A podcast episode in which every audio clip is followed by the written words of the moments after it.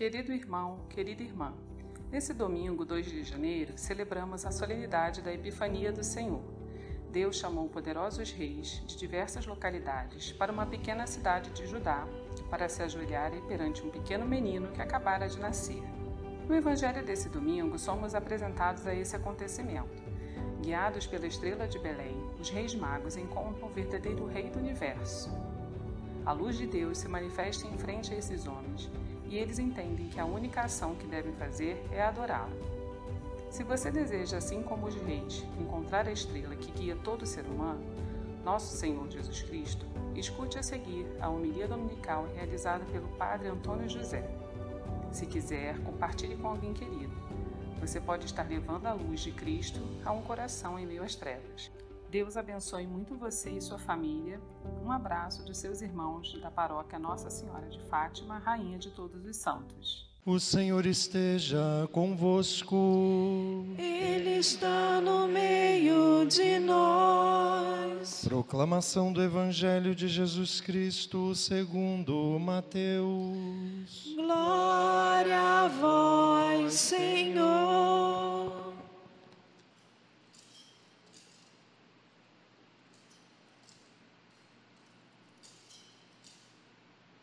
Tendo nascido Jesus na cidade de Belém, na Judéia, no tempo do rei Herodes, eis que alguns magos do Oriente chegaram a Jerusalém perguntando: Onde está o rei dos judeus que acaba de nascer? Nós vimos sua estrela no Oriente e viemos adorá-lo. Ao saber disso, o rei Herodes ficou perturbado assim como toda a cidade de Jerusalém. Reunindo todos os sumos sacerdotes e os mestres da lei, perguntava-lhes onde o Messias deveria nascer. Eles responderam: em Belém, na Judéia, pois assim foi escrito pelo profeta: E tu, Belém, terra de Judá, de modo algum és a menor entre as principais cidades de Judá, porque de ti sairá um chefe que vai ser o pastor de Israel, o meu povo. Então Herodes chamou em segredo os magos e procurou saber deles cuidadosamente quando a estrela tinha aparecido. Depois os enviou a Belém, dizendo: Ide e procurai obter informações exatas sobre o menino. E quando o encontrardes, avisai-me, para que eu também vá adorá-lo. Depois que ouviram o rei, eles partiram. E a estrela que tinham visto no oriente ia adiante deles, até parar sobre o lugar onde estava o menino. Ao verem de novo a estrela, os magos sentiram uma alegria muito grande. Quando entraram na casa, viram o menino com Maria, sua mãe. Ajoelharam-se diante dele e o adoraram. Depois abriram seus cofres e lhes ofereceram presentes: ouro, incenso e mirra. Avisados em sonho para não voltar a Herodes, retornaram para sua terra, seguindo outro caminho. Palavra da salvação. Glória a vós, Senhor. Irmãos queridos, a igreja celebra hoje, aqui no Brasil, antecipando o dia 6 de janeiro, a solenidade da Epifania do Senhor a solenidade dos reis. O nosso povo, principalmente no interior, comemora esse dia com danças, com música, caminhando nas ruas. É uma maneira da gente expandir um pouquinho a alegria do nascimento de Jesus. Mas hoje a gente ouve esse trechinho do Evangelho de São Mateus que todos os anos se repete para a gente nesse dia. é a história de um longo caminho, é a história de uma viagem. De alguma maneira, essa viagem da qual fala a Bíblia hoje representa a viagem na qual eu e você estamos envolvidos agora. A gente sabe disso, a gente de vez em quando fala isso. A nossa passagem pelo mundo, o nosso caminho nesse mundo, a nossa vida é como uma longa viagem. O problema é que no caminho algumas pessoas parece que esquecem o seu destino. E quando a gente esquece para onde a gente está indo, sabe como é que é? Existe um ditado que diz que para quem não sabe para onde está indo, qualquer caminho serve. Pronto. Se eu esqueço qual é o meu alvo, qual é o meu objetivo, qual é o meu destino, eu passo por essa vida é, arriscando um monte de coisas, mas sem me derramar de verdade em nenhuma. Fazendo uma comparação péssima. Eu ontem, ontem foi dia primeiro, né? Padre não nasceu de chocadeira, a gente já falou isso semana passada. Eu fui almoçar com a minha família, né? E o meu irmão tem uma cachorrinha que está muito velhinha, tadinha. Ela está com tudo que você possa imaginar, está ceguinha, surda, está com Alzheimer, está com tudo, né? Ela está tá toda, né? E ela, de vez em quando, ela vai andando pela casa, aí ela, se, ela bate num cantinho assim da, da casa, ela não sabe voltar, aí ela fica chorando, esperando que alguém tire. Outras vezes ela fica, e essa ontem foi a que eu vi, ela rodando em, em torno dela própria, assim, como, sabe aquela história do cachorro querendo morder o rabo? E eu olhando aquela cachorrinha, eu falei, meu Deus, que, que dica que Deus me deu logo no primeiro dia do ano, porque eu me sentia própria, né? Às vezes a gente passa um tempão rodando em círculos, insistindo nas mesmas coisas, repetindo as histórias, errando até do mesmo jeito, porque parece que a gente esqueceu o que, no fim das contas, é o alvo, é o destino do caminho da vida da gente. Quando a gente descobre pelo que a gente está lutando, quando a gente descobre em que direção a gente está caminhando, a gente se lança por inteiro, a gente se lança com intensidade, com atenção. Parece que a gente faz o caminho com muito mais atenção. Quando a gente esquece qual é o nosso alvo, a gente se perde a gente dá cabeçadas, a gente gira em torno da gente mesmo, a gente perde tempo. Irmãos, a gente está começando um ano, e eu não sei vocês, mas eu acho que isso é coisa da gente que está ficando velho. Cada dia mais eu fico preocupado com essa história de perder tempo. Tempo é uma coisa que ninguém devolve para a gente. Tempo é uma coisa que não volta atrás, a gente não pode perder iníciozinho de ano, 2 de janeiro, você ainda está sentindo os bolinhos de bacalhau aqui e as rabanadas, né? Acho que é uma boa época para a gente vir à igreja e alguém perguntar para a gente, hoje está calhando que sou eu, mas alguém perguntar para a gente, eu sei mesmo em que direção eu estou indo, eu sei mesmo pelo que, que eu estou lutando, eu sei mesmo em que, que eu estou investindo o meu coração? Ou será que no fundo eu estou perdido? Ou eu não invisto o meu coração em nada? Eu vivo tudo perdendo tempo, porque o meu coração ainda não foi capturado, ainda não foi pego por nada nem por ninguém que vale a pena eu buscar. A história dos reis magos é a história de uma busca. A vida da gente é uma busca. Você já sabe o que, que você está buscando? Você já sabe o que, que puxa o seu coração para frente? Porque, sabe, irmãos, é, a gente sempre chega naquilo que a gente deseja, naquilo que a gente almeja, a gente sempre chega em primeiro lugar com o coração. O coração sempre chega antes, e é ele que arrasta o resto. Seu coração está onde? O convite que hoje o Espírito Santo faz para a gente é: ponha o seu coração em Cristo Jesus, deseje a Ele, busque a Ele, deseje o que há no coração dele. Você sabia que tem coisa boa no coração de Cristo para você? Busque por Ele, e você vai alcançá-lo primeiro com o seu coração, e o seu coração em Cristo vai arrastar o resto. Daqui a pouquinho, na missa, como a gente diz em toda missa, a gente vai dizer corações ao alto. Irmãos, tem coisa demais nesse mundo puxando o nosso coração para baixo. Tem muita coisa puxando a gente para baixo, fazendo a gente se perder nas coisas, nas circunstâncias do mundo, que dão a impressão de que é só isso e é tudo isso. Corações ao alto.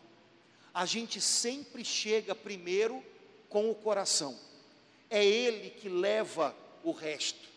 Onde está o teu coração? Aí está o teu tesouro. Aí vai estar você um dia os homens do Oriente buscaram o Messias de Israel, o rei que tinha nascido. E eles buscaram intensamente, deixaram a sua terra, se envolveram numa viagem perigosa, cumprida. Hoje em dia, a gente viaja, tudo é rápido, né? E a gente reclama quando é mais complicadinho. Estava conversando um dia desse com uma pessoa que acho que foi para a China, 26 horas de viagem que horror. Falei, que horror, meu filho. Imagina nesse tempo. Qualquer viagem era perigosa. As pessoas saíam de casas dispostas a passar meses fora, sem saber muito bem se iam voltar. Vai que, né? Esses homens se lançaram na aventura da vida deles, buscar o rei de Israel, buscar o Messias que tinha nascido, e lá foram gastaram os recursos deles. A gente pensa que ao longo da nossa viagem, ao longo do caminho da nossa vida, a gente tem que ir pegando coisas, né? Esses homens gastaram os recursos deles porque eles sabiam que valia a pena. Hoje em dia, infelizmente, há muitas pessoas que dizem se tornar cristãs, imaginando o que podem ganhar caso Jesus entre na vida delas. E é fato consumado que quando Jesus entra na vida da gente, a gente ganha o mais importante. Mas o amor da gente por Ele não se mede por essa pergunta: o que eu ganho com Jesus na minha vida? O amor da gente por Jesus, aliás, o amor da gente por qualquer pessoa, se mede por aquilo que a gente está disposto a perder por essa pessoa no meio do caminho. Esses homens que vieram do Oriente se gastaram, gastaram seus recursos, arriscaram para buscar esse menino. O alvo era ele, o motivo era ele, e eles não mediram esforços. Quando a gente elege um alvo na nossa vida, a gente luta por isso. Agora, quando você elege Jesus Cristo como alvo da sua vida, você está entrando na melhor de todas as lutas. Você está buscando o que de melhor pode haver. Agora saiba que no caminho é preciso que você se gaste por Ele. Quando você elege Jesus, Ele traz para a sua vida o melhor. Mas esteja disposto a deixar no caminho alguma coisa por Ele. Aqueles homens foram e chegaram até a Judéia. Quando eles chegaram na Judéia, tão pertinho de onde Jesus estava, se perderam. Ao invés de ir direto para Belém, foram para Jerusalém. Belém e Jerusalém são muito pertinho. De repente, no meio do caminho, eles erraram ali o, o cálculo da estrela e foram parar na porta do rei Herodes. Quando a gente está buscando a Cristo, às vezes no caminho, aliás, sempre no caminho, entra Herodes.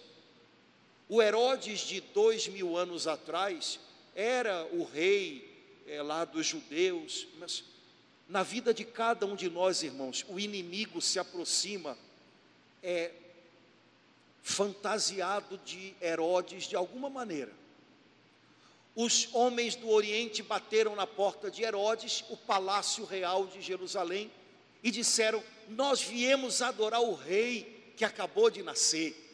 E Herodes tremeu nas bases, porque Herodes era o rei, e ele não tinha visto nenhuma criança nascer no palácio naqueles dias. Então ele envolve aqueles homens, bate um papo. Herodes era bom de enrolar, né? Que história é essa? Nasceu o Messias? Ou vocês sabem onde é que ele nasceu? Não, não foi aqui não. Não, não foi aqui não. Vamos descobrir onde é que ele nasceu. Aí procuraram lá nas escrituras e descobriram no profeta Miqueias que o, o Messias ia nascer em Belém. Aí Herodes me sai com essa: vão lá descobrir o menino, depois vocês voltem aqui e me contem, que eu também quero ir lá para adorar o menino. Mas que coisa, né? Esse é político mesmo, né, cara? Nossa, esse daí estava no lugar certo. Pois é. Irmãos queridos, quando a gente se dispõe a buscar o Senhor, quando a gente escolhe como alvo, destino dos nossos passos Jesus Cristo, é natural que Herodes se intrometa no caminho. É natural que o inimigo levante obstáculos. Hoje, a primeira leitura que nós ouvimos é uma profecia de Isaías, que começa dizendo: As nações da terra têm sobre elas nuvens escuras, o mundo está cheio de escuridão. Irmãos, a nossa viagem é no meio de uma tempestade, viu? É, houve um pregador americano muito famoso, o pessoal mais velho deve ter ouvido falar, Billy Graham, que ele dizia que a Bíblia, ao contrário do que algumas pessoas pensam, é o livro mais atual que existe, é mais atual do que o jornal de hoje de manhã. Parece que esse retrato que Isaías pinta é o retrato do que a gente está vivendo. As nações estão cobertas por nuvens espessas, se espalhou sobre o mundo uma grande escuridão, e é no meio de tudo isso que eu e você estamos avançando. Também no meio da tempestade se avança, viu? Também no meio da tempestade a gente faz caminhos, também no meio dela. Mas aí Isaías diz: olhem, mas para vocês já brilhou uma luz e a glória de Deus se manifesta. Irmãos, quando a gente busca o Senhor, a gente atravessa a tempestade, a gente encontra Herodes, a gente passa por momentos difíceis, a gente encontra no caminho coisas que confundem a gente. Herodes queria envolver os homens vindos do Oriente. A gente encontra no caminho conversas, histórias que, se a gente permitir, nos enganam. Mas o nosso coração não pode esquecer do nosso alvo, é Jesus que nós buscamos. De uma maneira maravilhosa, o que aconteceu foi o seguinte: os homens do Oriente se perderam, foram parar na casa de Herodes. Herodes enrolou os homens, mas não é que no fundo, no fundo, quem acabou dizendo onde eles tinham que ir foi o pessoal da casa de Herodes? Olha, eu aprendi desde pequeno que Deus é Deus e que Deus é capaz de usar até Herodes para fazer a gente chegar onde Ele quer que a gente chegue. Podem acontecer circunstâncias complicadas na vida da gente, podem aparecer pessoas, talvez é, enganadas, querendo nos enganar, podem acontecer situações em que o inimigo está envolvido ali para tentar deter o nosso caminho. Mas se a gente continuar com o coração em Jesus, se a gente não esquecer que é Ele o nosso alvo, Deus usa até o que é complicado para fazer a gente chegar lá. Deus usa até o que pode parecer para a gente obstáculo para fazer a gente pular mais alto, porque Ele é Deus, Ele é craque, Ele é especializado em transformar cruzes em começo, em renovação, em ressurreição. Ele continua fazendo assim. Herodes tentou envolver aqueles homens, mas Deus estava ao lado deles, protegendo o caminho. Irmãos, o objetivo de Herodes era um só: encontrar o menino e matá-lo antes que ele crescesse. Herodes se sentiu ameaçado pelo menino que era o novo rei dos judeus. Ele era o rei dos judeus. Esse menino vai me destronar. Olha o medo dele. Então ele pensa: se eu matá-lo enquanto ele ainda é pequeno, acabou. Resolvido. Vigie, porque a estratégia é a mesma ainda agora. Quando você começa a viver uma vida buscando o Senhor, quando você começa a viver uma vida mais íntima com Jesus, o inimigo quer matar isso logo, para que essa sua vida com Jesus não cresça, para que Jesus não tome espaço no seu coração. É mais fácil para o inimigo abafar o que está começando de bonito aí dentro, do que tentar destruir isso depois que já estiver enraizado. A gente está num começo de ano, de repente você está tentando levantar a cabeça no meio da tempestade para voltar a acreditar, para voltar a buscar o Senhor, para ter uma vida mais próxima com Deus. Não se surpreenda se você perceber que acontecem situações em que você nota que é como se o inimigo estivesse querendo sufocar, matar o que você está começando com o Senhor agora. Para ele é mais fácil. Não desanime e não desista. Eu cansei de ver pessoas que começaram a caminhar com Deus, entraram para a igreja. É, eu cansei de ouvir pessoas dizendo: ai, parece que depois que eu comecei a ir para a igreja, o negócio piorou.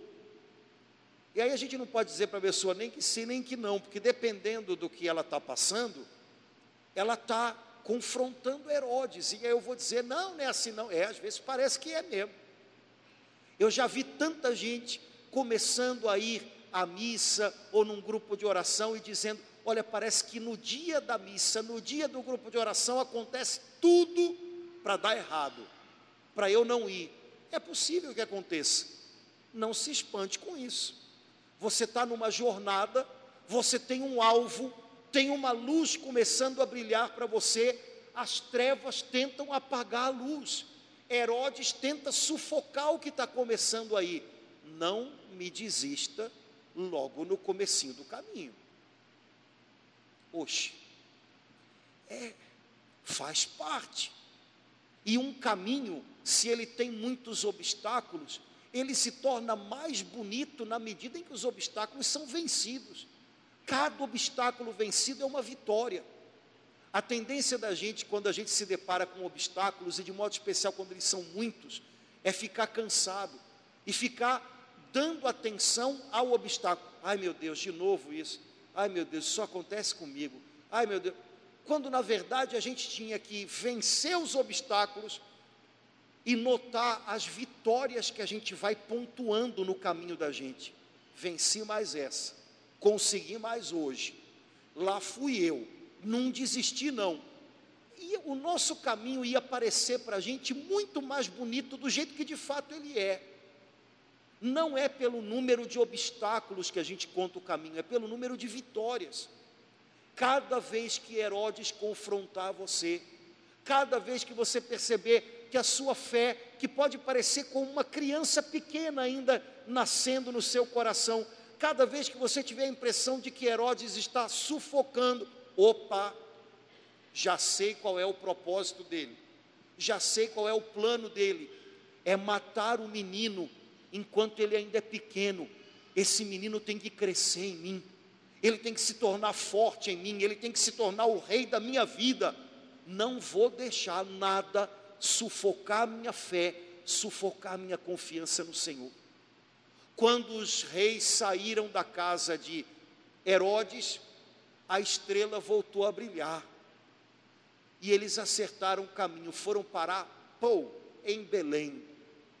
Quando chegaram em Belém, não deve ter sido difícil encontrar o lugar onde Jesus estava com Nossa Senhora e São José. E depois de sei lá quantos dias, ou melhor, eu sei lá quantos meses de viagem, esses homens chegam. Eu não sei se você já chegou num lugar que você quis chegar muito. Cheguei, nem acredito que eu estou aqui. Nossa, você não sabe se você para, se você pula, se você, sei lá. Né? Cheguei. É, eles chegaram e viram o menino no colo de Nossa Senhora. Você já imaginou? Poxa, deve ser uma coisa. E quando eles viram o menino, eles fizeram duas coisas.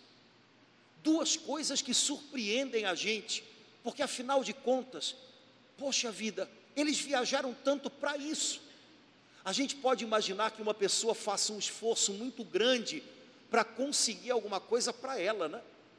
Ah, eu vou viajar porque eu vou lá porque tem uma herança esperando por mim, vou lá pegar, vou lá tomar posse. Mas os homens do Oriente se aproximaram do menino, se prostraram para adorar e deram presentes para ele. Eles não fizeram nada por eles mesmos, aparentemente. Eles deram presentes. É, há uma passagem na Bíblia que diz que há maior alegria em dar do que em receber.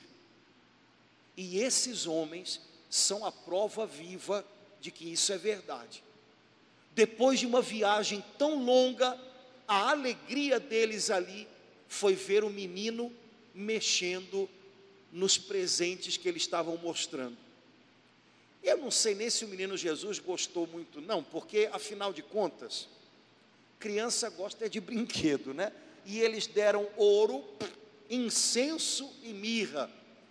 Todo cristão sabe que essas três coisas representam é, a divindade de Jesus, a humanidade de Jesus, a sua morte e a sua ressurreição, a sua realeza. Todo mundo sabe isso. Mas vamos e venhamos, um menino que devia ter um pouquinho menos de dois anos, ele deve ter brincado ali com ouro, mas, e, e agora os homens que vieram do Oriente devem ter ficado felizes, como um pai e uma mãe ficam quando vem o seu menino, a sua menina, brincando com o presente que eles conseguiram dar. Irmãos, como a gente podia aprender em 2022 com esses homens que existe mais alegria em dar do que em receber.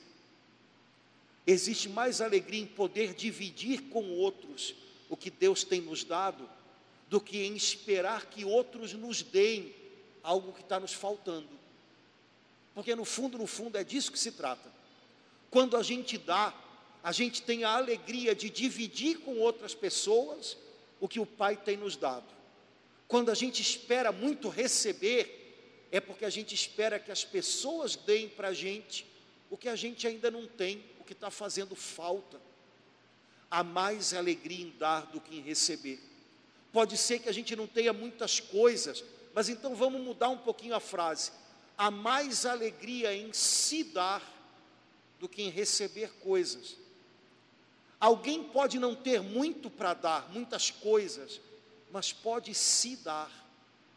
Eu posso dar a minha presença, o meu tempo, o meu ouvido, a minha ajuda, e a gente de repente vai descobrir que isso é bom para Chuchu, faz bem para a gente.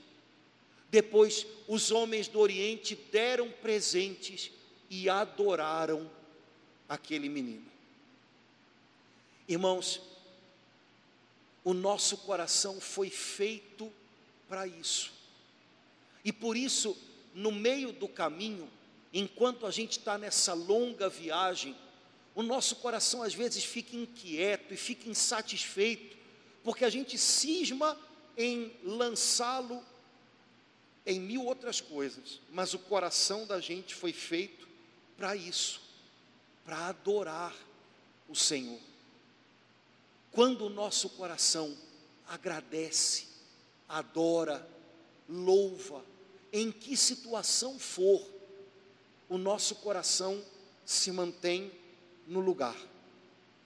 Quando a gente esquece, desaprende de adorar, de louvar, e a gente vive entregue à insatisfação, à reclamação, brigando com tudo e com todos, nosso coração parece que ele não fica bem em nada.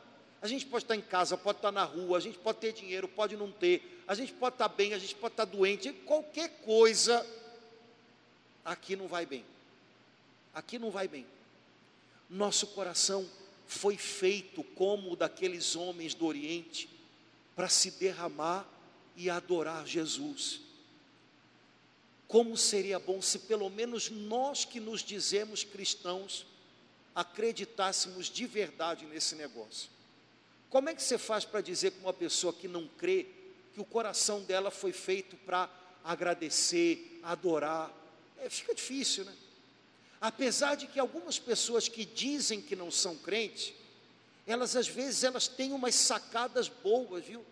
Tem agora esse pessoal que fala na internet que o pessoal acha que são grandes filósofos brasileiros, né? E, né? e mas que na verdade é gente que fala coisas óbvias, né? mas, mas que fala coisas óbvias que a gente esquece. De vez em quando, uma turma dessa diz: Olha, você tem que agradecer. Eles não sabem nem a quem, mas eles dizem: tem que agradecer.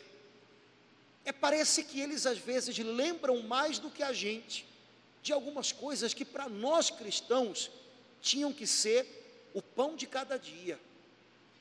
Tem que ser para nós pão de cada dia parar um pouquinho e se prostrar diante do Senhor e dizer: Senhor, obrigado. Senhor, eu te adoro. Eu reconheço que o Senhor é a luz da minha vida, é o rei da minha vida. Irmãos, isso não é luxo parar para fazer isso, é o pão de cada dia, é sustento para nossa alma cada dia, porque senão a gente esquece quem é o nosso alvo, quem é o nosso motivo, quem é a nossa luz quem é o nosso rei. Quando a gente se esquece dele, todo o resto não é bastante para preencher o lugar que fica vazio. Quando a gente vive lembrado dele, mirando nele, adorando a ele, quando a gente aprende com ele a se dar, quando a gente aprende com ele a vencer os Herodes que querem impedir a gente de crescer na nossa comunhão com ele, nossa vida se torna uma viagem vitoriosa, uma viagem bonita, não porque não tem obstáculos, mas porque ao invés de ficar preso aos obstáculos, a gente descobre que cada um deles superado é uma vitória de Deus, da qual a gente está fazendo parte.